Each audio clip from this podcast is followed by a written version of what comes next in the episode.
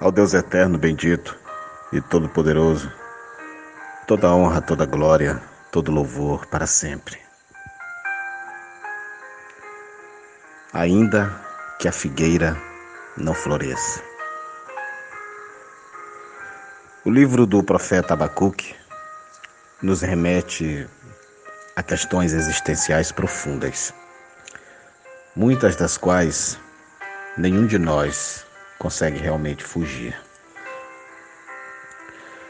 Podemos questionar onde está Deus? Onde está o seu juízo contra o mal?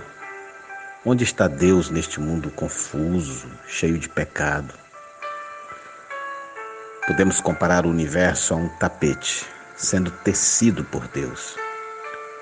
Nós, seres humanos, só conseguimos ver o avesso, um pouco confuso, às vezes feio e inacabado. Mas quando Deus terminar o seu trabalho, será algo maravilhoso. Certamente, todos nós passamos por crises de fé, em que ficamos decepcionados com o próprio Deus. Às vezes, a nossa decepção nos leva a questionar e duvidar da bondade, santidade e soberania de Deus.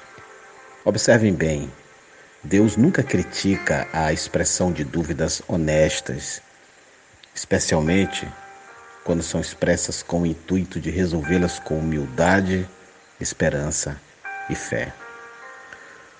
Não devemos viver nessa vida tentando adivinhar os propósitos de Deus neste mundo, mas descansando no seu caráter já provado.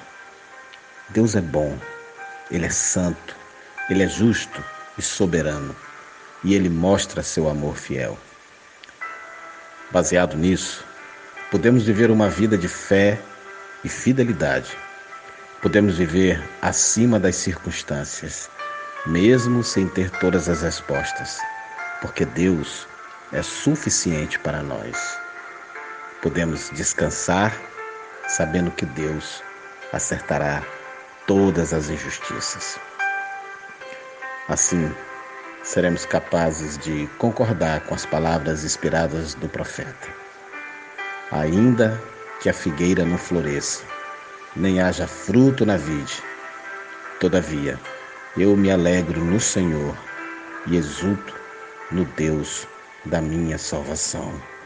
Abacuque 3, 17 e 18.